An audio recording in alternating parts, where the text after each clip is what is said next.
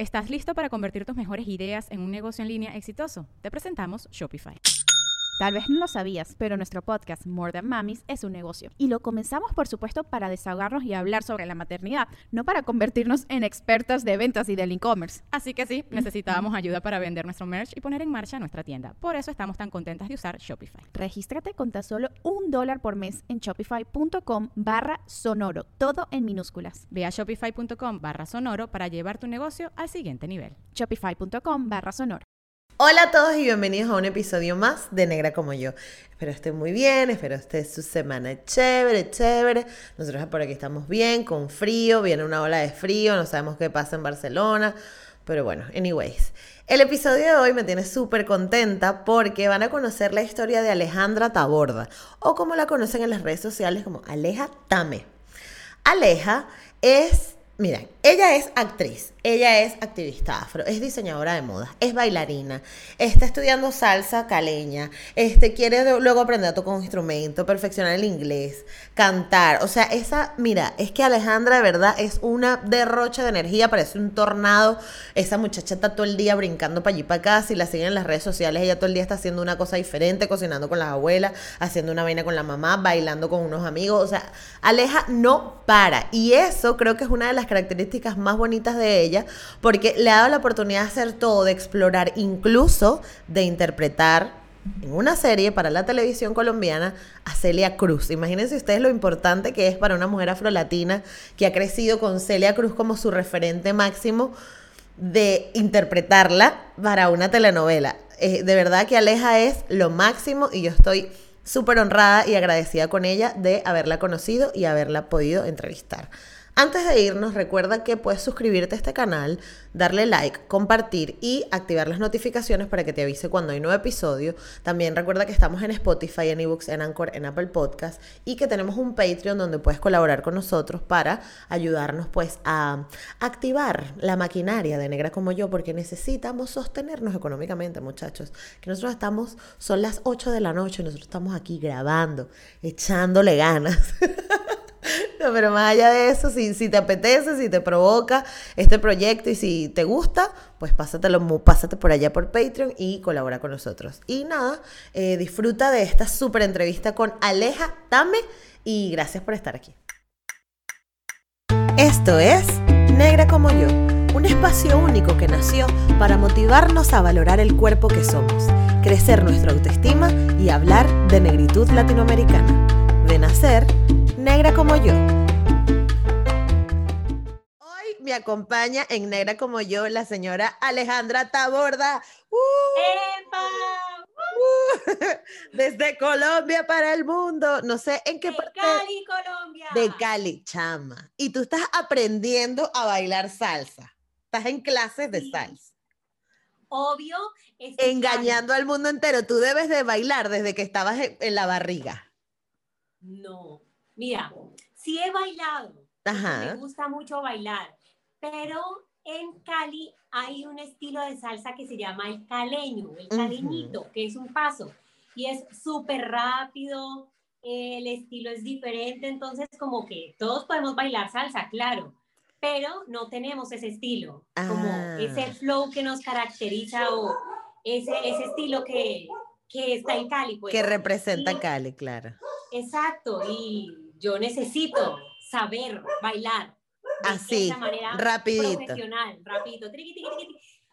Empecé en diciembre, Ok. noviembre, diciembre. Sí. Y no, es que la verdad he tenido una muy buena evolución porque al principio yo sentía que tenía los dos pies hacia atrás. Ok. Como que no, no, le, no tenía ritmo. Pero ya en la última clase que la tuve hace ocho días dije, wow, en serio, ya estoy aprendiéndome los pasos más rápido.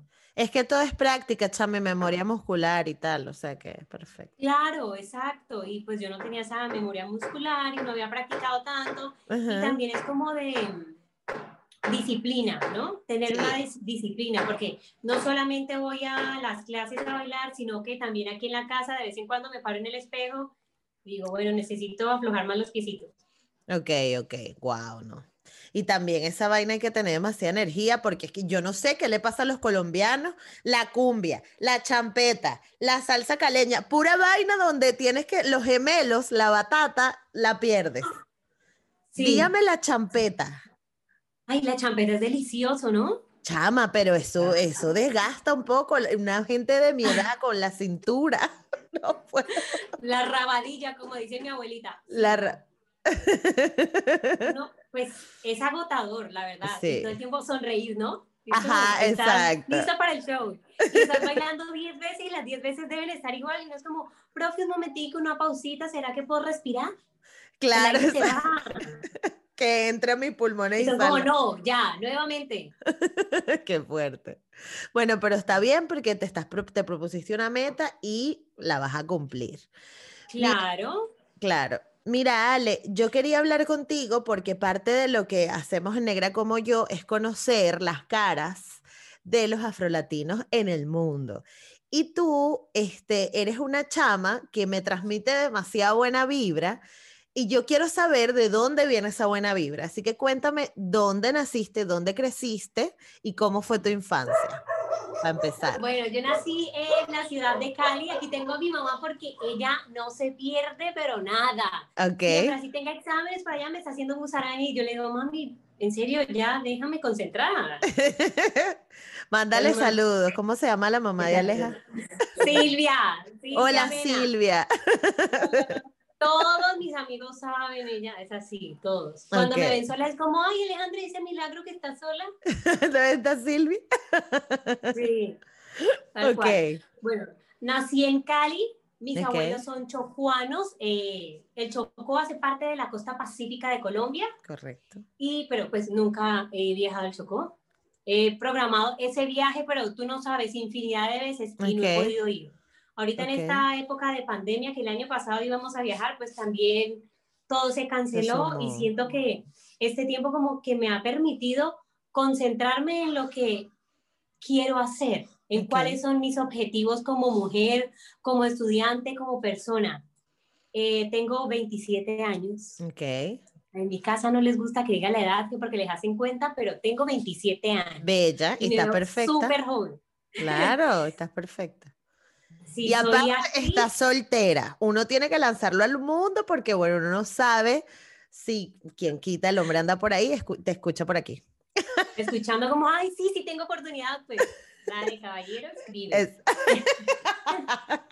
Pero elegantemente, no vayan a ir con babosadas, Ay, porque hay mucho baboso por ahí, Aleja, no. Cuidado. La verdad es que es importante como tan- tener en cuenta eso porque no sé por qué a la hora de pretender a una mujer salen como con unos comentarios que uno dice, no, es que sí, gracias porque me dices que soy linda y tal, pero Exacto. hola ricurita, hola preciosa, hola No. delicia. El ¿Tú quién bloquear. para que me estés diciendo así? Tú no Claro. eres ni mi amigo.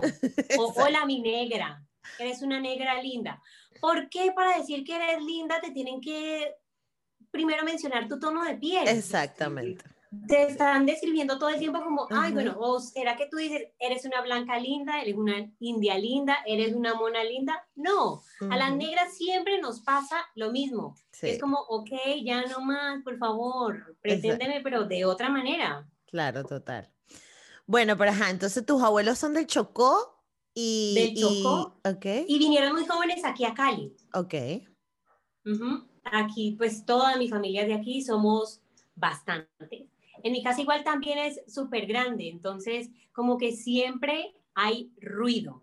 Ok, El silencio no existe en mi casa.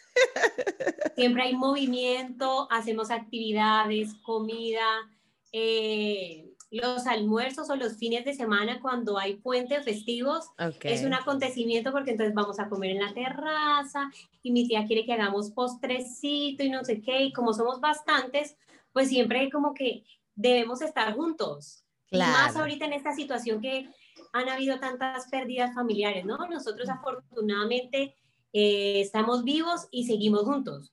Así y pues es. vivo con mi abuela, ¿no? Tengo la Claro. fortuna de poder tenerla aún con vida, Ujú. que no se queda quieta. Bueno, pero ¿qué le vas a pedir tú? Una señora que Sí. se salió de Chocó. Tú no has salido de Cali, tu abuela se vino del Chocó para Cali esa señora tiene que moverse. No, ya no más, ya nos tenemos. Mira, se cayó. Hace poquito nos, pegó un susto. Mira, se golpeó tan duro que yo dije, ya, se partido, ya no más. Yo subí porque ella vive en el segundo piso. Ok. Y es que se enredó los pies y se cayó encima del brazo. O sea, mi, cuando yo me asomé, mi prima dijo así, yo no, ya, mi abuelita se nos fue. Claro. Cuando fui a verla, estaba toteada la risa, que, ah, pensabas que me iba a morir, no, pendeja. Y yo, ay, abuela, por favor, yo tenía, mira, el corazón lo tenía aquí. Claro, y ella tan tranquila. La lágrima aquí, y ella tranquila, es que no, me salió un morado, yo estoy bien. Y al otro día estaba molesta, corriendo unos platos. Y yo le dije, abuelita, ¿será que no hay nadie más que corra unos platos mejor que usted? Por favor, no. De vez en cuando le gusta hacer videos, no sé si has visto. Sí, claro, yo vi, porque tú sales como, hay uno cocinando, creo. Ese es con tu abuela, puede ser. Sí, ella es la hermana de mi abuela. A ella sí le encanta el corrinche, como decimos acá. Me encanta, qué bellas. Ella es la hermana de mi abuela. Mi abuelita es otra, entonces tengo tres abuelos, ¿no? Claro. Porque es mi abuela, la hermana y el hermano. Ah, y pues tengo la fortuna de todavía tenerlos vivos y de recochar, de hacer videos, de comer, de bailar. Qué sabroso, qué sabroso. Pues eres muy afortunada y ojalá tenga muchos años de vida por delante para que los disfrutes bastante. Ay, sí, mí. Sí, pero mira, cuéntame cómo eras tú de pequeña, qué te gustaba hacer, no sé, con qué te gustaba jugar. Bueno, mi mamá me dice que yo era súper inquieta. Desde muy chiquita que iba a los centros comerciales y había un lugar donde habían puros zapatos. Pues Alejandra Taborda le dio por ir a la sección de los zapatos y los fue bajando así, tan, taran, taran, taran. Yo iba corriendo tumbando los zapatos y mi mamá iba detrás mío, Alejandra, no. Entonces ella los iba poniendo y yo los iba tumbando, así, como las películas. Era como mi pobre angelito. Okay. Esa película fue inspirada en mí. en las escaleras eléctricas, yo eso me acuerdo. Las escaleras suben, ¿cierto? Hay un lado para subir y otro para bajar. Pues yo quería bajar por donde se subía. Claro. Porque sí, yo dije, ay, no, es que yo quiero saber, yo puedo, brincando. Mi mamá pegó un grito, yo sentí ya cuando el celador me tenía el brazo. O sea, son ese tipo de acontecimientos he sido tan cansona que me han dicho, no corra que se va a caer, no corra que se va a caer. Y aquí está el ejemplo de esa necedad. Claro. Y con el marco de la puerta, mi amor, tan, toma tus 10 puntos. Mierda. Por sí. O sea, pero ¿y mantienes, sientes tú que mantienes esa misma energía ahorita? Sí, yo siento que todavía tengo mucha energía y a veces digo como ya, quédate quieta, un, momentico, solo un momentico, pero no. No, es como que todo el tiempo estoy corriendo y hablando y no me puedo quedar quieta y para dormir es como, bueno, quiero hacer esto, lo otro. Ya hay momentos en que le digo a mi cuerpo, por favor, descansa. Claro. Llega un momento en que ya necesitas descansar. Claro, y la mente es como tan, tan, tan, yo soy arco iris, colores, frutas y muchos colores. bueno, pero creo que eso, eso se nota en lo que haces ahora y a lo que te dedicas, ¿no? También, así que está perfecto. Yo estoy aquí enamorada de tus pendientes, pero enamorada, no te estoy viendo Ay, yo lo hice. Yo sé, me encanta. Aquí me encanta. Hermoso, hermoso. Ya igual yo voy a dejar abajo todas las, todas tus redes sociales y todo para que la gente te consiga y te contacte y vea tus cosas si estás en Colombia. No sé si haces envíos internacionales porque yo te quiero comprar como 10 zarcillos de eso. Mira, estamos en esa diligencia para poder hacer envíos internacionales. Por favor. Porque hay algunas empresas donde, Dios mío, o sea, los enseres que hay que pagar por el envío son demasiado costosos. Y no vale la pena porque el accesorio puede tener un precio eh, bajo, pero el envío es como cuatro, cinco o diez veces más. Claro, qué mierda. Sí, sí, sí. sí, es, es complejo. Es complejo, pero no es imposible. Vamos a lograrlo. Imposible jamás. ok, Aleja, entonces, eh, er, o sea, estás todo el tiempo muy llena de energía, pero de repente tienes algunos espacios donde estás en calma, donde te gusta como estar tranquilita o siempre estás todo el día con ese acelere. Bueno, es que ¿cómo decirlo? En realidad, yo mantengo en mi casa. Ok. Poco salgo, no me gusta. Además, con Ok. esta situación tan complicada que vivimos las mujeres, donde no estamos a salvo en ningún lado, Sí. siento que mi casa aparentemente es el lugar más, más tranquilo para estar. Y aquí es donde genero contenido, tengo mi taller, donde hago los videos. Y hay días en los que en realidad no hago nada, que quiero quedarme en pijama, tranquilita, no quiero hacer historia, no quiero publicar nada, nada. Y me preguntan como, ¿estás bien? ¿Qué te pasó? ¿Por qué no haces nada? No, es que ya llega un momento en que tanta energía como que desborda y tal vez siento que aburre, ¿no? Ujú, Aunque sí, a mí no me aburre ser así súper alegre, pero ya llega un momento en que, bueno, ya quiero descansar, mi cuerpo me lo pide. Claro, claro, Porque literal yo trabajo de lunes a domingo. Claro. Sí, entre que Porque estás igual haciendo todo. es lo que me gusta y todo tiene que ver con el arte, entonces como Ujú. que lo disfruto tanto que no siento que estoy trabajando, pero Exacto. después me doy cuenta como, ay, es domingo a las 10 de la noche y yo todavía estoy aquí, no, tengo que irme a acostar. Mm, ok. Claro. Ujú. Bueno, pero qué chévere que al menos tengas esos espacios de calma donde quieras estar sin hacer nada, donde y que, y que además yo creo que la gente y tus seguidores entienden eso también. Entienden que tú tienes que tener esos espacios y está bien. Como que no sientes, no sientes la necesidad de estar ahí presente siempre porque estás ahora tomándote tu descanso y que la gente lo entienda. Y si no lo han entendido, pues entiéndalo.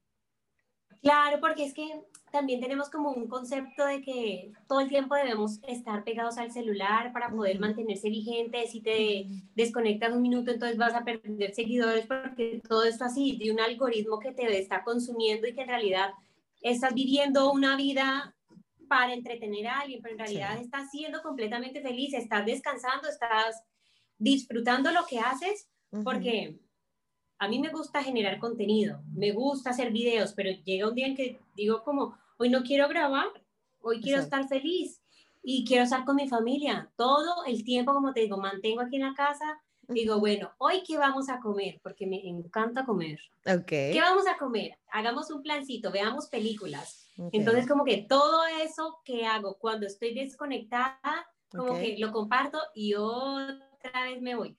Aunque los tiempos paulatinos en los que he estado desconectada de las redes es como apenas una semana, es lo máximo que he estado desconectada. Eh, hace como dos años estuve con- desconectada como un mes. Dije, no, no quiero más. ok. Estoy como agobiada, siento que lo que estoy haciendo no genera el engagement que necesito y es como que esa comparación que te hacen las otras personas. Pero no sé quién hace esto, pero mira, no, es que no podemos dejarnos llevar por eso, por lo que hace el otro que tal vez tú podrías hacer, pero no lo estás haciendo. Es una competencia que todo el tiempo te están Total. poniendo y no, tú eres un ser individual que está viviendo un proceso, que estás disfrutando todo lo que pasa y súper chévere que a otras personas los frutos les lleguen más rápido. ¿Quién sabe cuánto tiempo lleva trabajando en eso? Exactamente, exactamente. ¿Sí? Sí, sí, me encanta. Estoy totalmente de acuerdo contigo. Pero Ale, cuéntame cómo fue tu adolescencia, porque obviamente esta energía que tenías de pequeña, ¿cómo, se, cómo crees que se transformó en la adolescencia? ¿Cómo, cómo, cómo crees que fuiste creciendo con esa personalidad tan... Bueno. Es que si me he dado cuenta, ahorita de grande es que caigo en cuenta de mm, mi energía, ¿no? Porque siempre cuando iba a las fiestas, todo el tiempo ganaba. Siempre iba como eso. En las fiestas de baile, llegaba, ¡pum! Siempre me ganaba los premios, no sé qué. Y cuando iba al colegio también, pero me di cuenta que ganar y siempre ser el centro de atención como que a muchas personas no les gustaba, ¿no? Y ahí es cuando vienen ese tipo de envidias que desconoces totalmente. Hace poco estaba hablando como con mi mamá y mis tías de ciertos familiares que tenemos que desde muy chiquitas sintieron como esa envidia y lo que hacían era mm, como, es que esa palabra es tan fea, pero humillarnos a mi prima y a mí Ok. por un regalo. Entonces hubo un día, una fiesta donde yo llegué y gané. Y mi tía me dijo, y este familiar ajá. dijo, no, va a ganar no sé quién, porque ella es mi amiga, no sé cómo. Y mi tía le dijo como, ay, sí, qué pecado, mami, déselo, usted tiene como tres de esos en la casa. Mire, ella nunca se ha ganado nada, en cambio usted cuando llega siempre gana. Okay. Entonces, como ese tipo de cosas, ese tipo de detalles que nos hacían esos familiares fueron como marcando mi niñez y adolescencia que no lo tenía presente, pero ahorita es que caigo en cuenta como, ay, sí, pero yo tenía apenas como seis o siete años cuando pasó eso. Entonces, como em, rememorar eso me, me, preocupa porque es como, cómo están educando a los niños. Por eso hay niños que hacen bullying, por eso hay gente infeliz, porque todo el tiempo la están comparando con otras personas y no dejan que viva ese proceso. Como las niñas desde chiquitas las están poniendo en un estilo, bueno, en, en un patrón de belleza que no les corresponde, que tienen que, para ir a un casting, tienen que tener el mejor cuerpo o hacerlo en vestido de baño para poder coquetear, mostrar la nalga y quedar. ¿Por qué? Porque no miden tu talento en vez de tu belleza. O sea, como que todas esas cosas me fueron conflictuando. Y también fueron conectadas con mi cabello, porque claro, siempre he tenido mucho volumen, mucho volumen, pero lo que hacía era aplastármelo con gel porque ya había un momento en que decía, no puedo con tanto pelo. Claro. No puedo, no puedo y no puedo. Pero llegó un momento que eh, antes de graduarme de 11, dije, no, no más, me voy a soltar el pelo. No puede ser que yo tenga que estar ahí amarrándolo. ¿Por qué? Por agradar a otra persona. Y una compañera me dijo como, uy, si usted sale con el pelo así conmigo, es mejor que se retire. Y yo le dije, yo como amigas como usted no necesito mi amor. Me encantó. Desde ahí yo dije, no me voy a quedar callada. Claro. ¿Estás listo para convertir tus mejores ideas en un negocio en línea exitoso? Te presentamos Shopify. Tal vez no lo sabías, pero nuestro podcast More Than Mamis es un negocio y lo empezamos por supuesto para desahogarnos y hablar sobre la maternidad, no para convertirnos en expertas de ventas y del e-commerce. Así que sí, necesitábamos ayuda para vender nuestro merch y poner en marcha nuestra tienda. ¿Y cómo suena con Shopify? Llegó otra venta. Shopify es la plataforma de comercio que está revolucionando millones de negocios en todo el mundo. Ya seas un emprendedor desde tu casa o desde donde sea, Shopify es la única herramienta que necesitas para iniciar, administrar y hacer crecer tu negocio sin dificultades. Con Shopify puedo gestionar pedidos, envíos y pagos desde cualquier lugar, brindándote toda la información y estadísticas de tus ventas al detalle. Regístrate para un periodo de prueba con tan solo un dólar al mes en shopify.com barra sonoro, todo en minúsculas Ve a shopify.com barra sonoro para llevar tu negocio al siguiente nivel. Shopify.com barra sonoro. Porque claro, pues hombre, nunca me he quedado callada, pero esta vez fui, siempre he sido Alejandra muy activa, pero Alejandra que responde, que responde fuerte, que no se la va a dejar montar, como decimos acá en Colombia. Y puedo ser muy agresiva cuando respondo. No de que te voy a pegar un golpe, no, pero sí muy contundente a la hora de enviar una información. Cuando empezó como todo este movimiento del cabello rizado, yo siempre he sido rizada, nunca me he alisado el cabello. Entonces, claro, ir a una peluquería, como que siempre, ay, y no ha pensado alisarse, y por qué no se alice, y no sé qué, yo soy como, eh, viendo su ejemplo de cabello, yo creo que no es una apreciación asertiva, pues, ¿para qué me lo va a alisar? Exacto. O sea, las personas que te sugieren eso son las que peor tienen el pelo. Total. ¿No? Entonces, cuando caminaba como, ay, tan flaca, eh, tiene más, ¿cómo fue? Tiene más pelo que cuerpo. Y yo dije, sí, y usted ni pelo ni cuerpo, imagínese. Entonces, claro, todo el tiempo, cada que me decían cosas, respondía. No me iba a quedar callada y después dije, no, bueno, ya no más, no va a estar peleando con nadie. Pero, ¿por qué uno tiene que recibir ese tipo de comentarios? Claro. Sí. ¿Aló? Ajá. Ya, y, igual, esta situación donde un día salí con mi mamá y en todo el trayecto me insultaron por llevar el cabello suelto. Y aparte tenía una balaca de iraca, entonces como, cogete ese pelo, te tengo una plancha, regálame un poquito de pelo, uy, qué boleta, ¿qué se cree con esa balaca? Es como, tenaz que haya tanto odio en el mundo y que yo tenga que escuchar ese tipo de comentarios tan anormales, porque mm. eso es anormal. Para mí, y no sé si esto es una costumbre latina, que nos estamos metiendo todo el tiempo en lo que no nos incumbe, porque siempre queremos opinar en las decisiones de otras personas. porque siempre es como, y no tiene novio, y cuándo se va a casar, y quiere hijos, y no sé qué, y es como, fue puerca. Hombre, no está mal, no está mal hacer em, comentarios, pero ¿cómo lo hacemos? Exacto, ¿desde dónde? ¿Desde dónde? Desde, sí, por, también es como el tonito, ¿no? Exacto. Y eso de que te digan mi negra, mi negrita, ¿por qué? ¿Por qué? Yo todavía no he entendido. Eso me pone como... Mira, pero siempre, siempre supiste que eras negra. ¿O cuándo te diste cuenta que eras negra? Me di cuenta que era negra cuando me dijeron negra. Hmm. En el colegio estaba chiquita, llegué llorando, llorando, pero horrible. Hmm le dije a mi mamá, mami, en el colegio me están diciendo negra, y mi mamá me dijo, sí, es que tú eres negra, tú eres mi chocolate, mi no de, claro, porque mi mamá me decía, mi negrita de chocolate, ella todo el tiempo me estaba eh, como entrando en este universo que no sabía, que desconocía, que, pero que ella sabía que me iba a tocar eh, vivir. Y pues nada, los otros insultos eran como, ay, sí, es que usted es del Chocó. Mm. Porque aquí en Colombia ese era una forma de discriminar o de señalarte. Mm. Como de ser el del Chocó es malo, o ser de África es malo, o ser negro es malo. Mm. ¿Sí? Entonces como, claro, yo estaba chiquita, tenía como cinco años, estaba en transición. Claro. Y que, y que me digan negra y del Chocó, uff, pues pucha. Claro. Duro. Claro. Claro, porque además te conectas con la parte negativa de eso, o sea, como que cuál es el problema de que me llamen negra, o sea, sí soy negra, pero uno lo ve como mal, uno lo ve como algo malo. Entonces, desde ahí empezó la educación en mi casa, okay. porque mi cabello era así, a través de los peinados, o sea, siempre he tenido un montón de moñas, de bambitas, de cositas, o sea, todos los peinados habidos y por haber, yo los tuve.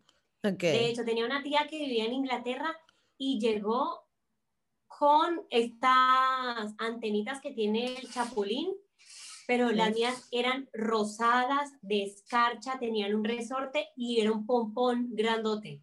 O sea, nadie en Cali las tenía, solamente mi prima y yo.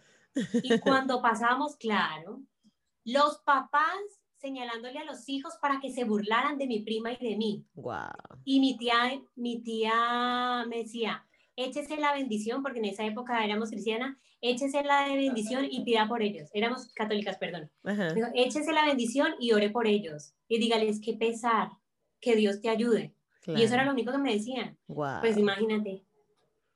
Sí, claro, es que como que estamos demasiado acostumbrados a opinar sobre el, aspecto de la gente, ¿no? Por ahí hay un dicho que dice que si la persona tiene algo que no se puede arreglar en cinco segundos, no se lo diga. No hace falta que lo, diga. Exacto. A mí, por ejemplo, toda la vida he sido flaca, muy flaca. Hace mm. poquito me pesé y subí de kilo y me asusté. Estaba asustada porque decía... Ay, no me pasa, Ale, no me pasa. Yo subí de peso, Dios mío. No, estaba asustada porque, claro, los jeans ya me están quedando apretados. Ya estoy viendo el gordo que no había ya la chocolatina se está desapareciendo. Y dije, Dios mío, ya estoy pesando lo que los médicos toda la vida me dijeron que debía pesar. Porque toda la vida he pesado entre 43 kilos, escucha bien, 43 a 47. Okay. Eso es muy poquito. Pero ahorita estoy en 49, me falta una rayita para llegar al 50. Y mi peso ideal era 50 o 52. Ya no quiero pesar más de ahí porque me duelen las rodillas, ya siento el peso de más. no. es que te digan todo el tiempo como, ay, pero estás flaca, como está de flaca, como se le notan los huesos, como no sé qué. Lo mismo pasa a una chica de talla grande, como está de gorda, ¿no? Y esa barriga, es que esos comentarios no van, no van. Sí, sí, sí, Eso está mal. Pero, y es que si me hago esa pregunta, ¿eso solamente pasa en Latinoamérica? ¿La gente es así de, de, de, irresponsable en sus comentarios? No, lo que pasa es que yo siento que en Latinoamérica todavía em, como que no hay tanto activismo, ¿sabes? Al respecto. Pero aquí pasa, o sea, que yo vivo en Barcelona y en España pasa, o sea, en España te montan un titular de una artista que se engordó o que se adelgazó y te lo ponen de primero en la revista, en el periódico, donde sea, hablando de, porque sabes que como que hay estaciones, entonces eh, en invierno a nadie le importa, es el, el posado de invierno, el abrigo más espectacular, pero en verano tienes que estar delgado porque tienes que mostrar el cuerpo del verano y tú ves que todas las campañas publicitarias son alrededor de adelgazaste, tienes el cuerpo de verano, ¿cómo es el cuerpo de verano? Entonces hacen como que buscan a los famosos porque como todo el mundo va para la playa, hay paparazzis que se especializan en ir para la playa a buscar a la gente en la playa y empiezan, fulanita, mírala cómo está de gorda, mírenla, compárenla con el año pasado, engordó tanto, no sé qué, o sea, es una locura, es una locura lo de la prensa rosa aquí.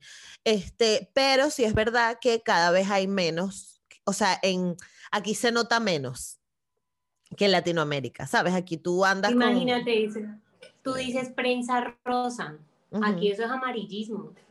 Ah, Exacto. sí, sí, sí, sí, mm. Es muy fuerte. Pero bueno, eh, eh, igual yo creo que, que es una cuestión que poco a poco va a ir cambiando porque además ah, existimos personas cada vez como tú como yo que estamos en contra totalmente de eso y que probablemente cuando nos toque criar nuestros hijos, cuando nos toque ser un ejemplo a seguir o que somos un ejemplo a seguir, este, ya como que la gente nota lo distinto y además que lo estés diciendo tú ahora aquí en el podcast, este también, también es importante.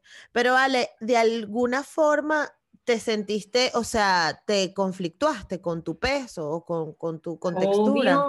¿Mm? Sí, porque todo el tiempo, es que recibir comentarios no solamente de la gente externa, sino de tu casa, todos los días, desde que me levantaba hasta que me acostaba pero mire a ver si engorda, tómese una vitamina. Me inyecté complejo B, tú no sabes cuántas veces. Quedaba encalambrada la pierna. Claro. De tantas inyecciones. Me tomaba unas vitaminas hasta que me reboté. Yo dije, no, es que ustedes no son médicos. ¿Y quién dijo que estar gordo es sinónimo de, de salud? No, déjenme en paz. Claro. Claro, desde ahí me lo zafé, no me volvieron a decir nada, pero en la calle sí, yo era, bueno, ¿y usted cuándo me ha visto gorda? Dígame a ver. Entonces, claro, como sabían que ya me estaba molestando, ese tema no lo contaban, no lo claro, Claro. Y fui al médico porque siempre al año voy y me hago un chequeo. Mira, estoy sana. Claro. De todo, un chequeo general. Y era como, bueno, y las que todo el tiempo están hablando que están bien, se están tomando la no sé qué, la no sé cómo, y el médico me dijo, no, lo único pues que tengo que hacerme tratamiento es de mis cornetes porque tengo eh, sinusitis crónica y cualquier dipita me patea. Claro. Es como, eso es lo único que Claro, pero eso ya es más una condición, pues que ya tienes que lidiar con eso. Exacto, pero no tengo nada, nada, estoy sana, libre, así, voy a hacer toda la vida. El médico me dijo, usted no va a engordar nunca. Cuando ya me vio que subió, me dijo, uy, subiste de peso, mucho cuidado, no te descuides. No, pero por mucho que te descuides, ¿qué tanto? Mira, Ale, pero vamos a hablar, vamos a hablar un poquito de tu carrera. ¿En qué momento, este, o a partir de cuándo empezaste con, con estos dotes artísticos, la actuación, el baile, tal? No sé qué. Bueno, como te dije anteriormente, pues siempre estaban todos los eh, concursos de baile y ganaba. Entonces, en el colegio era la que llevaba la grabadora y hacíamos las coreografías. Y pues mi mamá como es actriz, ya me llevaba como a todas sus funciones. Okay. Digo, bueno, vamos a actuar, no sé qué, y siempre la acompañaba. Pero ya llegó un momento en como que esto era obligado, como que te toca ir y ya cuando te toca, pues no es tan chévere. Y le dije, no, a mí no me toca porque la actriz es usted, yo no quiero, déjeme tranquila. Entonces, claro, llevaba una amiga y empezaba, mire que ella se ganó tanto y usted no quiso ir y yo no me importa, como eso no me gusta, pues... Y yo siempre he pensado que uno tiene que hacer lo que le gusta, lo que lo hace feliz. Y eso en ese momento no me hacía feliz. No te hacía feliz. Pero entonces, imagínate tú, me llega un casting en el 2016, ¿sí? 2015. Mi mamá me dice, ay Alejandra, mira que están buscando a una muchacha así como usted, con todas sus características, para que haga un casting de Celia. Y yo le dije, sí. Y me dijo, ¿usted quiere ir? Y yo dije, sí. Mira, tú no sabes cuántas veces yo he cantado el yerberito, la negra tiene tumbado. Dije, mi amor, yo voy por mi casting porque yo voy a ser Celia. Hice el casting, digamos, hoy. Mañana hice el callback y pasado mañana me te vas para Bogotá, te toca grabar. Y yo, ¿qué? ¿Cómo así? Quedé ya, de una. Me fui a grabar, hice de Celia Cruz, eh, chiquita, hice ocho capítulos, donde eran puros flashbacks como los recuerdos de ella cuando Albertico la estaba pretendiendo, eran unas escenas demasiado dulces. Fue lo primero y dije, bueno, ya entré protagonizando, tengo que entrar a estudiar, ¿no? Porque no puede ser como eh, irresponsable de alguna manera, aunque mi mamá me haya preparado o haya estado con ella, no es lo mismo que yo entre a estudiar. Claro. De ahí, de ese casting, eh, hice otro para interpretar Rosita en la esclava blanca. Y si fueron también como ocho capítulos, no recuerdo. Y fue más texto, pero claro, ahí todavía estaba en mi proceso de aprendizaje. Habían unas escenas que llegó,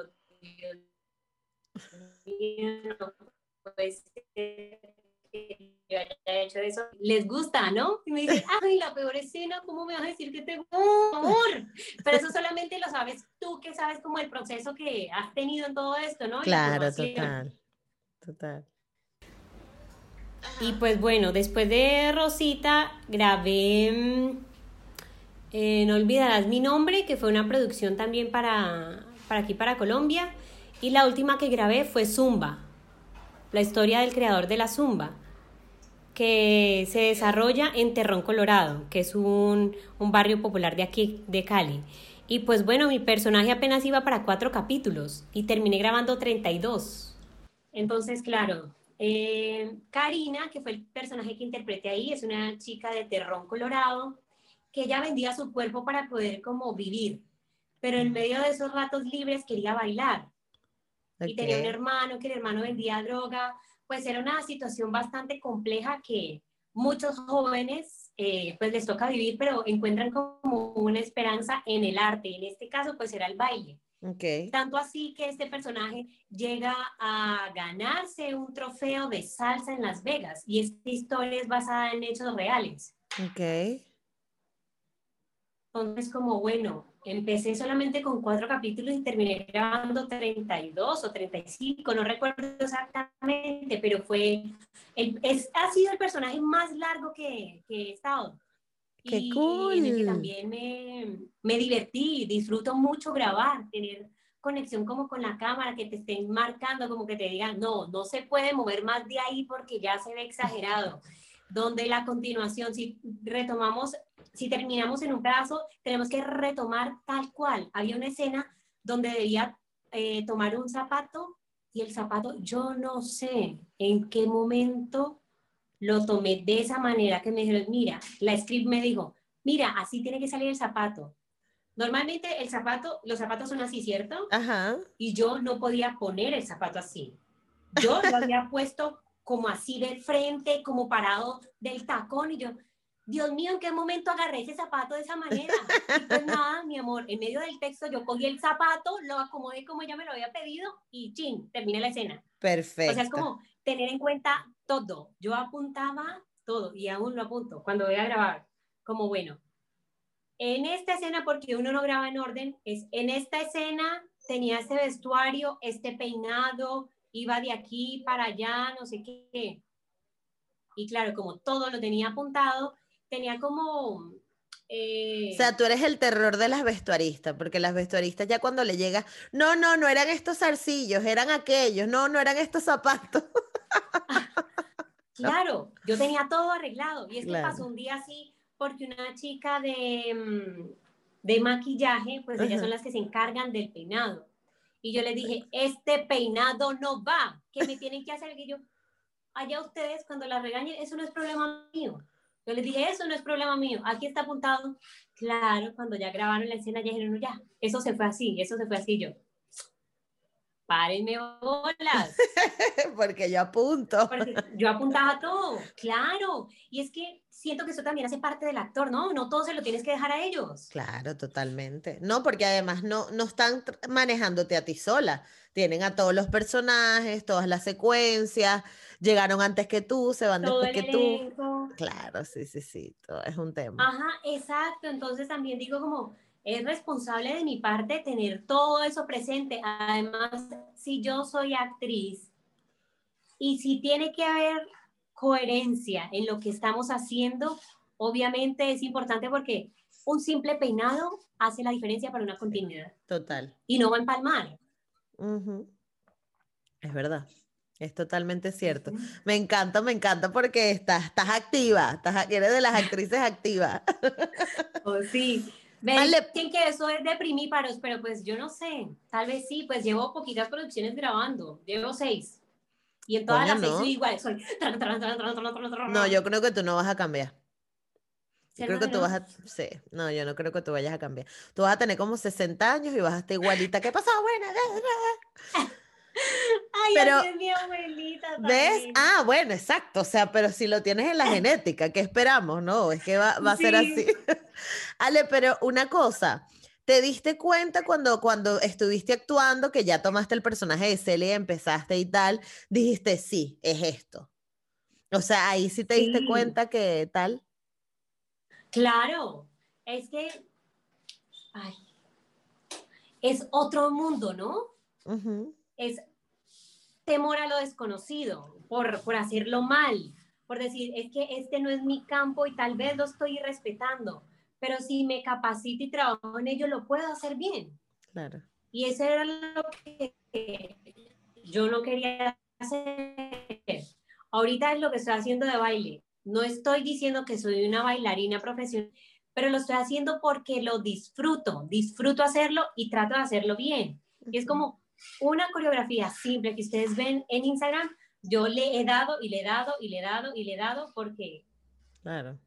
pues necesito que se vea bien. Claro. No solamente como, ay, sí, voy a publicar algo. No. Sí, Todo lo que voy a hacer lo hago bien. Claro. si no quedó tan chévere, pues entonces hay otro día. Que eso también me pasa cuando voy a grabar videos, ¿no? Ayer me lavé el cabello y dije, voy a probar esta crema de peinar, quiero hacer un video. Ayer que estaba editando el video dije, no, ese video no me gusta, lo voy a volver a grabar y me quedan mirando en mi casa como, ¿va a repetir eso otra vez? Suba eso así. Yo le dije, no, suba eso así no, porque no es cualquier cosa. O sea, yo le dije, no, a la hora de empatar un video con el otro, no me gustaba cómo se veía. Ok. Entonces, como... Claro, y si no pues, conectas, vas a estar incómodo todo el rato.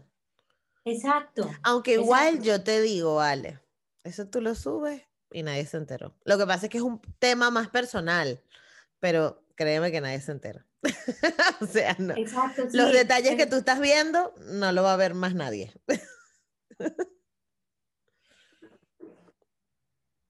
Eso le estaba diciendo a mi mamá porque todos los posts que publico, por más que me gusten, yo digo, ah, debí hacer esto, porque no le puse esta cosita, yo, ¿en qué momento voy a estar 100% satisfecha con lo que publico? Exactamente. Uno siempre se está autoevaluando, ¿no? Sí, sí, sí, total. Que, que no significa caer en la mediocridad tampoco, pero bueno, como que, que, encontrar el balance, que encontrar el balance. Exacto. Ajá, y entonces, ¿en qué momento entra toda la parte del diseño y de, y de todo lo que estás haciendo con los accesorios y, y, esto? Bueno, es que primero entró el diseño antes que la actuación, porque yo soy, eh, yo estudié diseño de modas. Ok. Y terminando la carrera me salió el casting. Entonces como que ah, una cosa empatada con la otra. Y cuando me iba a grabar, pues llevaba mis turbantes, mis accesorios para que pues los compraran y así nunca me he desligado lo uno de lo otro. Y mi marca nació en el Petronio, que es el Festival de Música del Pacífico que realizan aquí en Cali donde hay gastronomía, bebidas. Las bebidas del Pacífico son una delicia. O sea, yo no tomo licor, pero desde que probé una marca en específica, que son mis amigos de herencia guapireña, cuña para ellos, o sea, ellos me obsequiaron una caja con cinco bebidas. Desde ahí, mi amor Tome que no ha tomado. ¿Ah? Dios mío, una cremita de liche, una cremita de Naidí. Sí, rico, me encantan, son deliciosos. Además, uno se puede hacer unos coctelitos con eso. ¿Herencia cómo? Herencia, gua- Herencia gua- guapireña, guapireña. Me encanta. porque ellos son de Guapi, ah, que es ok. un eh, territorio pequeño que queda en el Cauca. Ok, ok. Ay, qué rico. Pues sí, como lo describes ya suena bien. No, es delicioso. Y el Naidí es como el azaí. Entonces, Ok. claro, hacen una cremita de eso. Es que estos, estas bebidas tienen licor, pero no es ese licor que te va a quemar como aquí. Ok. No, te lo pasas, son como dulzongas. No, se me hace agua la boca. no, ya, yo voy a dejar lo- a el contacto pues, de herencia guapireña. antibióticos por lo de la sinusitis. Ah, claro. No, yo voy a dejar eso aquí para que la gente chismosee si no quiere pedir. tomando. Y se antojen. Uf, es que son deliciosos. Claro, claro, qué rico. Ajá, pero entonces terminaste eh, eh, eh, la, la- la carrera de diseño de modas, empezaste, empezaste la novela y como que lo ibas, inter- lo ibas como, o la serie, perdón, y lo ibas como intercalando, ¿no? Sí, en alternancia, como se dice. En alternancia, Sí, me mira, encanta. tanto así que cuando estaba grabando, cuando estaba grabando, le pedí presta máquina de coser a una vecina para cuando terminaba de llegar de grabar, me ponía a coser unos turbantes, chan, chan, charan, chan, chan. Y todos los días era así. Ok, Porque claro, tenía pedidos, entonces compraba mercancía, la iba y la vendía, o sea, siempre me gustaban las, las ventas y poder trabajar y tener como ese dinero extra aparte de lo que me estaba ganando en la novela, ¿no? ok, ok. Pero ahora bien, ¿cómo, cómo trabajaste el concepto de la marca? Porque tiene como un- una conceptualización bien marcada y súper linda además. Este, ¿cómo, cómo, cómo la trabajaste? ¿Cómo, por qué? ¿Por qué eso? ¿Por qué esa marca? Bueno, porque, porque claro, primero empezó en el Petronio y es un festival donde resalta el saber ancestral de la cultura pacífico, de la cultura afro. Ujú, Entonces, claro, yo necesitaba como primero encajar en el festival, pero sin perder lo que a mí me gustaba. Y por Ok. eso estaba como este juego de color. Y en mi marca hay una colección que se llama La Huerta. Y en esta huerta empezó con el chontaduro, que es un fruto, podemos decir que es como seco, pero arenoso, pero eh, adentro tiene como, como un aceitico. A ver, ¿cómo compararlo para que se hagan una A ver, yo Es- voy a buscar aquí chontaduro. chontaduro? Y tiene adentro una semillita negra. Y dentro de esa semillita negra hay un coquito. O sea, dentro del chontaduro hay un coquito. y te lo, te lo comes, no, ay, es delicioso, te lo comes con miel, con sal, con pimienta. Hay personas que le ponen limón, hay otras que solo se la comen con sal. Ok, O sea, es un fruto delicioso y es arenosito. ok. No, mira, nunca. O sea, creo que me suena un poquito. Ah, bueno, es que está en Panamá, nombres. A ver, mira, pupuña, tembé, chontaduro, cachipay también dicen que se llama.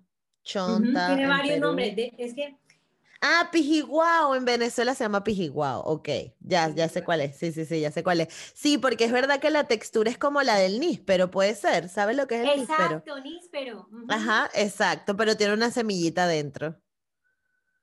Sí, y es Sí, sí, sí. delicioso. Entonces, claro, empezamos con esto de los chontaduros y luego empecé a incrementar más frutas. Ok, Entonces, cocos, plátano verde, plátano maduro, eh, y que son como los que más llaman la atención. Aquí atrásito tengo unos cuantos que te voy a mostrar, mira. Y ahorita están los kiwis. no, pero qué belleza, Ale, me encanta. Sí, y todos son hechos a mano. Qué Unas belleza, rodajitas de naranja. qué bellos. Ay, no, yo quiero todo eso Entonces, claro, mi marca siempre lo que hace es resaltar nuestra cultura, lo que nosotros hemos perdido, porque es muy fácil que un, esa es una marimba, Sí, es muy fácil que un, un adolescente pueda reconocer un reggaetón, pero que no sepa cuál es su memoria ancestral, ¿no? ¿Cómo se llama esto? Claro. Ay, mira, es que tienes un instrumento que es así larguito. Yo, ¿a cuál? El, cho- el- la marimba, el bombo o el cununo. Exacto. Es como, ay, yo no sé cuál es. Entonces, sí, Sí, eso mira, pasa. este es el bombo Qué bonito, me encanta. y el cununo. El cununo, a ver cómo Claro. es. Ah, es chiquitico. Debe ser que esto es como chiquitico. Qué sí, es que el cununo es el instrumento largo. Hay otro que es más chiquitico, si no estoy mal, son como las congas, Ok. que son dos igualitas que tienen como esa misma forma, ¿sabes? Sí, sí, sí. Entonces, bueno, y todo está enfocado en la herencia afro, sí, 100%. 100%. Entonces, claro, yo empecé como con los turbantes en telas africanas, entonces pongo telas de un solo estampado donde hay brillos. Estoy jugando como con otras bases textiles, pero siempre como resaltando ese color, Ok, qué que es bonito. como lo que me representa. Y los Claro. últimos aretes que fueron como esta, esta colección, que hice como las maxi candongas, así, porque a mí me encantan los aretes grandotes, pero hay clientas también como que quieren lucir un arete grande, pero que no sea tan grande, entonces como que pienso en eso, sacar diseños, no como masificarlos, pero sí que sea algo muy, muy elaborado, bonito y que pueda tener como un valor. Ok, no, y que además tenga como, como, yo creo que quede en la historia, ¿sabes? Que tú como, Sí. como mujer negra colombiana dijiste, mira, yo dejé mi huella en el mundo y aquí yo dejé parte de mi cultura impregnada. Porque, Exacto, y sí. Yo pensaba, yo empecé también pintando la ropa, ¿no? Mm, ok, El lienzo y en holandelino. ok, Después pasé eso a las telas. Ahorita estoy solamente con accesorios y con turbantes. ok, El tema de, de trabajar prendas en telas africanas es de una manufactura bastante alta. Y Sí, no porque la wax es cara abarcar también. ese mercado tan amplio, sí. sí, y que a veces no es valorado, ¿sabes? ujú, porque como todo está la réplica, entonces es más fácil comprar la réplica que te salga un producto malo, pero pues te lo compraste y ya lo disfrutaste ese momento. No, yo quiero es un producto de alta calidad. Entonces claro. invierto esa tela que estoy invirtiendo en prendas, la mezclo en accesorios y en tocados que puedan durar mucho más tiempo y que tengan como eh, una forma de, de combinarse más fácil, de llevarse en cualquier ocasión. Y Me por eso le apuesto tanto a los turbantes, porque los turbantes los podemos utilizar en cualquier momento. No importa la ocasión, solamente necesitamos que esa base textil sea diferente, pero el mensaje va a ser siempre el mismo, Siempre que es preservar tu identidad. Exactamente, me encanta, me encanta. Este, porque además, eh, eso, o sea, estás dejando huella y estás representando, no jodas, su cultura y a lo que, y a lo que eres, además, porque además tú, tú, tú eh, mm, combinas, o sea, tú eres coherente con la marca que vendes porque tú toda tú eres colores, tal, ¿sabes? No es como que hay una discordancia ahí y eso está muy, muy, muy lindo. Ale, pero ¿Qué, qué te esperas para el futuro? ¿Qué, qué quieres hacer tú de, de la marca de blanco y negro? ¿Qué quieres hacer con tu carrera? ¿Cómo te ves en, en cinco años? Ay, esa pregunta es tan difícil, porque claro, cuando uno está más pequeño, uno cree que no, que a los 20 años ya tiene casa, carro, beca, finca, todo. Es complejo, pero se pueden llegar a tener grandes frutos. sí. Yo, por ahora, no quiero pensar ni siquiera en el futuro. Quiero hablar de este 2021. Necesito hablar inglés, Ok. que es mi proyecto de este año, hablar inglés y bailar muy bien para poder seguir con el siguiente proyecto que es tocar un instrumento Ok, y retomar mis clases de técnica vocal. perfecto.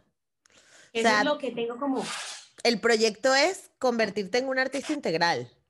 Integral 100%. para poder interpretar cualquier personaje. Claro, y después dirigirás la película y después, o sea, tú no quieres dejar para nadie.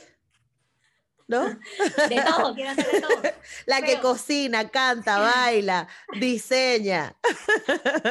Sí, entonces me veo, me veo en una producción internacional, porque yo quiero estar a nivel de, de estar en Netflix grabando muchas producciones, a pesar de que La Esclava Blanca está en Netflix y que se ha vendido en diferentes idiomas, yo quiero estar al nivel que está Zendaya, que hace unas producciones magníficas y es una excelente actriz y es una niña súper linda que siento que no se ha dejado contagiar de Hollywood, que no se ha Sí. dejado llevar como del estereotipo de mujer que se tiene que arreglar la nariz, los dientes, los senos, el Sí. pelo, todo. Bueno, Sí. el cabello sí le tocó desrizárselo porque a veces como que te piden como que te planches el pelo para poder interpretar Sí. un personaje, pero bueno, el pelo vuelve y crece Exacto. pero es una actriz bastante buena.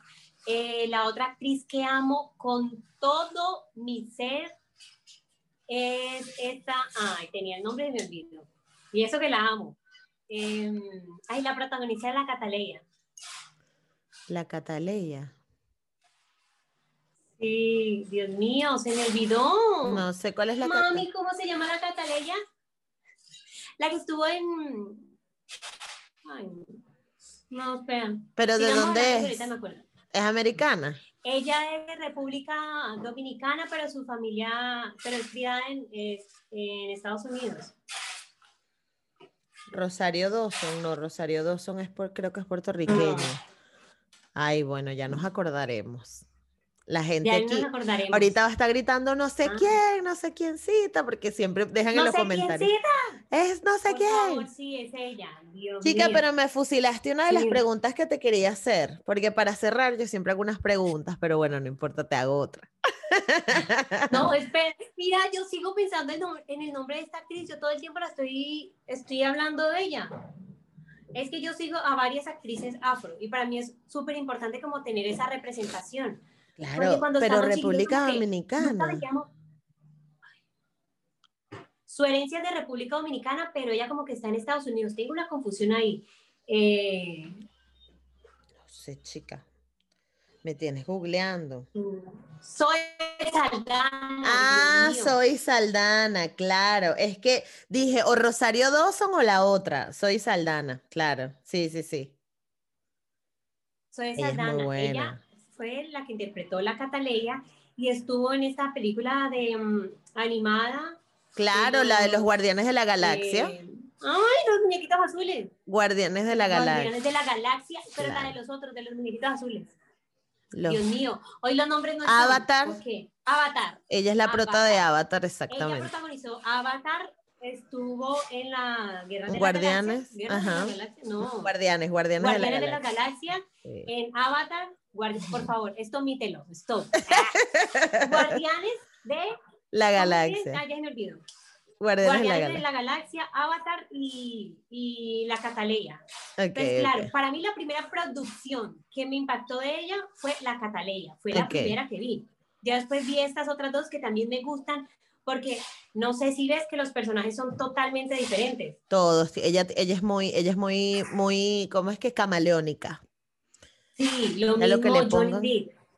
Sí. Johnny Depp me parece un excelente actor, entonces yo quiero como llegar a ese nivel de poder interpretar cualquier personaje y el cabello no va a ser un impedimento para mí porque yo sé que yo soy rizada y no voy a dejar de serlo por cepillarme el cabello. Claro, tampoco, por supuesto. Claro. Y además la mujer negra no deja de ser mujer negra porque se alisa el pelo, porque no, o sea que. Ajá, exacto, es que eso también es importante como que muchas mujeres lo Sí. tengamos en cuenta, porque a veces como que desmeritamos el labor, la labor que hace una persona solamente porque no tiene su cabello natural. Y pues tenemos la osadía de decir, ella no me representa porque es pelilisa o porque no es lo suficientemente negra, ¿no? Porque Negra. también está como esa selección que Sí. entre nosotros mismos eh, hay algunos que quieren marcar. Sí, total, total. Sí, sí, sí, es una locura. Bueno, pero igual yo te la voy a preguntar. Si una celebridad hiciera una película de tu vida, ¿quién sería? Ya sabemos. ¿O tienes otra? Que una haga una película de mi vida. Claro, o sea, imagínate en, no sé, pero con actrices actuales, por supuesto. O sea, como tú que representaste a Celia Cruz, ¿quién Sí, te gustaría que hiciera tu película? Wow. Uy, qué respuesta, qué pregunta tan difícil. Mira que no, no me, no, pues no he pensado en eso, ¿sabes? Ah, no, no, esto yo te lo hago porque... porque Sí, sí, sí, no, no, pero por eso te digo, es una pregunta súper compleja. Ay, qué chévere, yo no he pensado, pero me gustaría que lo hiciera alguien que sea feliz, que le guste lo que haga, pero que en realidad sí me represente, ¿no? Que el casting sí sea basado tanto físicamente, yo sé que no puede haber alguien como yo, que no, voy a tener una réplica, pero que obviamente reúna como todas esas características que, que me representan. Claro, que por lo menos intente clavar un poquito. Sí, que diga, yo puedo ser como Alejandra. Exacto. Sí. Mira, otra... Ay, Dios mío, yo quiero grabar con Zendaya, quiero... Dios mío, tú lánzalo al universo, tú lánzalo al universo que eso se da, mami. Lánzalo. Sí, mira, o sea, yo cuando estaba pequeña le decía a Dios, yo quiero estar con Celia, quiero conocer a Celia. No la conocí, no estuve con ella, pero la interpreté y era como, ¡ah! cuando llegó ese casting a mí, lloré. Era como, Se me paran los pelos, claro. hasta lo más profundo de mi corazón. Claro, qué bonito, qué bonito, me encanta. Mira, ¿cuándo fue la última vez que te atreviste a hacer algo nuevo? Este año, bueno, el año pasado, empezar, pues digo nuevo porque lo había abandonado, que fue bailar, ¿no? Bailar, poder hablar de mi cuerpo sin miedo, poder ponerme un body, eh, tomarme fotos en vez de baño y poder mostrar lo delgada que era. Sí, saber que tengo estrías, ¿no? Claro. Que lo primero, el primer comentario que yo sabía que iba a recibir era, uy, tú tan flaca, se te notan las costillas. Y yo estaba súper preocupada porque yo también estaba flaca. Ahorita que te veo, eh, también lo voy a hacer. Pero entonces, primero resaltó todo eso que me hacía mal, pero como que, ah, bueno, me, hiciste sentir mal, pero a la vez bien. Sí, sí, es muy loco. sí, sí, sí te entiendo total. Ay, Alejandra, tú tan flaquita y con estrías. Y yo digo como, siempre las he tenido y no sé por qué, pues, no sé, salieron. Ellas quisieron ser parte de, ella. de muchos años me quejé con ella y ahorita les digo, tan linda, somos una cebra. Claro, que tanto. Que huele aceiticos para que brillen. Exactamente, me encanta. Siento que eso, eso, siento que eso es algo nuevo y para mí es como, uff, demasiado. Claro. Porque tampoco es que me tome muchas fotos en vestido de baño, porque siento que mi cuerpo también es un templo que no puede estarse exhibiendo. Pero las veces que lo he hecho es como me siento bonita ahí a pesar de verme tan flaca, ¿no? Porque eso era lo que todo el tiempo estaba pensando, como, uy, me veo muy flaca y qué me van a decir. Porque es lo primero que estás pensando. Claro. Si esto, ¿qué me van a decir? Sí. Y ahorita bailar. He visto gente muy buena que baila increíble y que yo sé que voy a llegar a ese nivel y por eso me estoy preparando. Pero entonces publicar estos videos es como, wow, por fin lo hice. Tenía miedo, de, retomarlo, porque uno le da mucho miedo. Pero a mí me parece genial, porque además te lo estás pasando súper bien. Sí, o sea, mira, sudo todo el tiempo, me río. Sí, normalmente me río bailando, es igual, porque claro, a veces me demoro en coger los pasos y cuando los coges como, sí, puedo, lo vamos. el siguiente. Exacto. Mira, hablando de bailar, ¿cuál es esa canción que tú dices, donde la escuches, vayas en en el colectivo, en la camioneta, en el autobús, en el carro, estés en un funeral, lo que sea, tienes que bailar? O te haga bailar. Mira, a pesar de que a mí me guste mucho la cultura pacífico, la salsa, a mí me encanta el reggaetón. Ok. O sea, soy una perreadora activa. Muy bien. Aquí títulos grandes, perreadora activa. Mira, me encanta, pero no soy de esas chicas como que se pega que el, el chico por detrás. No, a mí eso no me gusta. Como no. que tanto, no, como que un hombre se me junte tanto ahí que me rastrille, a mí no me gusta el rastrillo.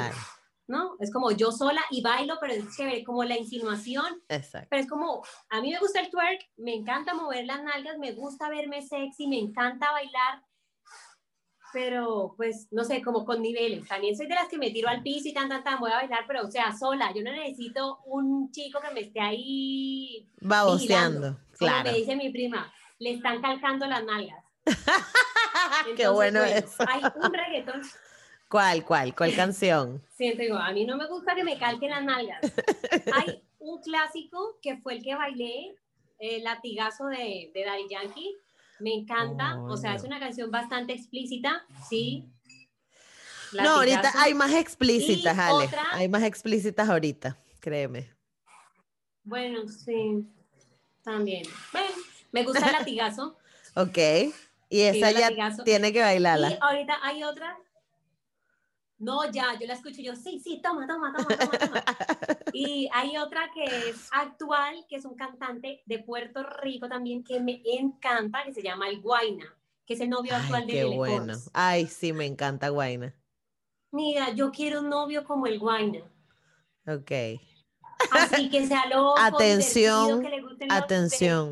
los- Atención que le aquí. guste hacer videos, que se divierta, o sea, así, Claro. el Guaina para mí. Ok. rápido. Hay una canción que se llama Rebota. Ah, claro. ¿Cómo lo mueve esa muchachota? Muchachota. Sí, me encanta. Ya, esas dos para mí son las canciones que digo, ya, al piso. ¡Dale! Las amo. Mira, otra pregunta. Ya esta es la penúltima. Sí. Si no existieran las redes sociales, ¿cómo crees que tu vida sería diferente?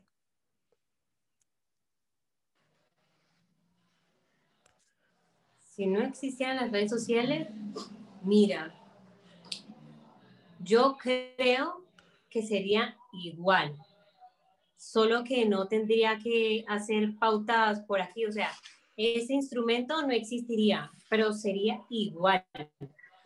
Porque todo lo que he venido haciendo en toda mi vida simplemente lo estoy plasmando en una plataforma que me permite tener más visibilización. Pero yo siento que en mi vida no ha cambiado nada, sino la, visibiliz- vi- la visibilización que he tenido por las redes sociales, por las novelas, por las plataformas, por Netflix. Claro. Pero todo ha sido igual. Estudio, eh, hago videos con mis amigos, me tomo fotos. Estaba pensando eso y, o sea, yo creo que no, no tendría gran cambio, porque de hecho en mi casa hay fotos desde el día uno que nací hasta ahora. claro, Porque claro. claro, fui la primera, entonces imagínate el furor, solamente un álbum con Alejandra. Y mi hermanita, que es la última, y dice, ah, yo no tengo fotos de cuando estaba chiquita. Y yo soy como, sí tienes, pero, sí tienes, pero no como yo. O sea, Salías detrás de mí.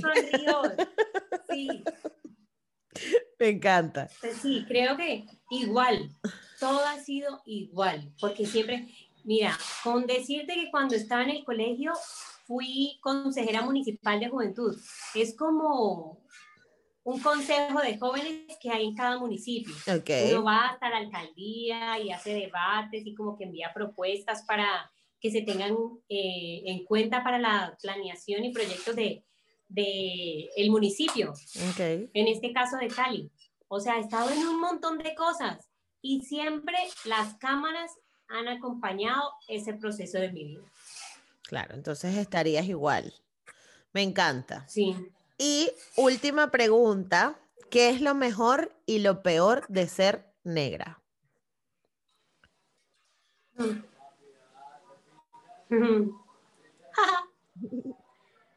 Lo mejor de ser negra es que puedo sentirme identificada con otras mujeres por todas las historias que han vivido, porque tenemos mucho por contar, porque nuestro, nuestra forma de hablar, de vestir, de interactuar siempre va a ser diferente y porque está marcado por algo, sea positivo o sea negativo. Siempre tenemos una historia a través de la historia. Y lo malo, lo que siempre he pensado malo de ser negra es que cuenten que somos esclavos, que vinimos de, de seres esclavizados y que ser esclavo es malo o que ser negro es malo. No está mal ser negro, está mal la historia que nos han contado a través de la historia, porque no los, los negros no fuimos esclavizados, fuimos los negros no fuimos siempre esclavos, fuimos seres esclavizados porque el poder entró a un país donde eh, fueron atropellados todos nuestros nuestros saberes, conocimientos, donde la jerarquía y toda la riqueza la tenía un continente y fue saqueado. Eso es lo malo. Yo todo el tiempo me pregunto como, pero ¿por qué me tocó vivir esta parte de la historia? Si soy blanca, tal vez esto pasaría. Esa, esa pregunta me la hice muchas veces cuando estaba chiquita. ¿Por qué tengo que ser negra y me toca explicar que soy negra? ¿Por qué tengo que decir que no me digan negra? ¿Por qué tengo que explicar que mi cabello es así? ¿Por qué tengo que decir que no soy tan negra porque mi papá es blanco y porque una negra más negra me dice que no soy lo suficientemente negra? Porque una negra dice que soy una privilegiada, porque a ella le tocó más negra que yo. Yo no tengo la culpa de que tu vida haya sido dura. Esa es la, esa es la historia negra que a mí no me gusta que es lo peor de ser negro, que todo el tiempo te estén montando cargas, que todo el tiempo eres negra, eres crespa, no te va, no vas a entrar, puedes ser aceptada, no es que no nos sirves porque eres negra. Mm. O vas a interpretar una novela, pero bueno, entonces vas a ser de esclava pero entonces no vas a ser una esclava no sé qué, sino que la esclava que se va a acostar con él. Claro. Entonces, en esta producción vas a mula, entonces eres la mula, mira, mira este casting bacanísimo. Eres negra, la mula negra que va a llevar droga y aparte te prostituyes y eres la única negra de la producción. No, qué chimba, gracias. Claro. No quiero no quiero que sigan contando esa historia. Entonces el negro solamente es deportista, el negro solamente es ladrón, el negro solamente es esclavo, el negro no tiene historia porque claro, como los negros son esclavizados, no, ellos los, los, bajaron de allá de la montaña porque ellos no sabían nada.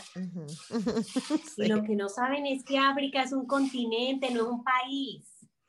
Un continente que tiene un montón de países con un poder cultural increíble que tiene una riqueza maravillosa, que yo creo que hasta los mismos africanos desconocen de eso. Sí, estoy segura de eso. Y del poder. Pero bueno, porque también es la historia, así como a nosotros como afrolatinas nos han contado una historia, esa misma historia se perpetúa en África. Entonces, claro, claro. quieras que no, si nosotras tenemos que luchar para reconocer nuestras raíces, las personas que viven en los distintos países de África les toca también empezar a reconocer el valor que tienen como país y como identidad. Aparte que lo de África fue una locura porque este, porque además mezclaron etnias distintas, mezclaron países que no eran amigos, entonces formaron nuevos países y crearon fronteras nuevas.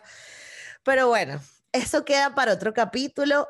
Yo estoy encantada de haberte conocido, Aleja, de verdad me caíste demasiado bien y este y yo creo que tienes una carrera brillante por delante, este porque eres muy trabajadora, este no paras, ya nos dijiste y, y a la gente trabajadora le va bien, porque en este en este mundo, sobre todo en el mundo del espectáculo, hay que estar es con el culo caliente, haciendo cosas todos los días y, y, y eso a ti te va a traer muchos frutos.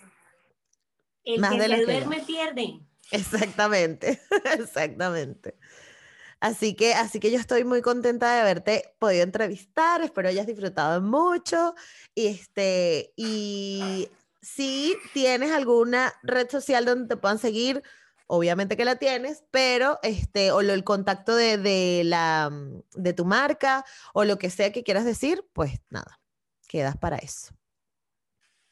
Bueno, primero, gracias por la invitación. La verdad es que hacía mucho rato no hablaba así como largo, entendido de mí. Siempre como que hablo de todo el mundo, ¿no? Sí.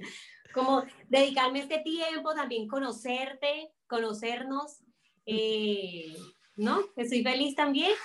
Y bueno, mis redes sociales en Instagram eh, me pueden encontrar como arroba alejatame Mi nombre es Alejandra Taborda Mena y mi marca o mi emprendimiento es Blanco y Negro Cali. Lo pueden encontrar como arroba blanco y negro Cali. Me encanta. Todas las redes, Alejandra Tabordamena, así es más fácil conseguirlo. Exacto.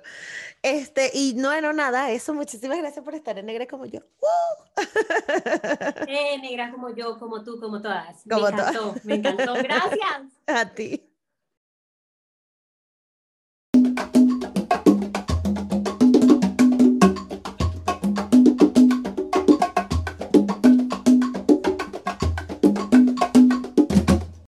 ¿Y tú sabes cuál es tu peor error?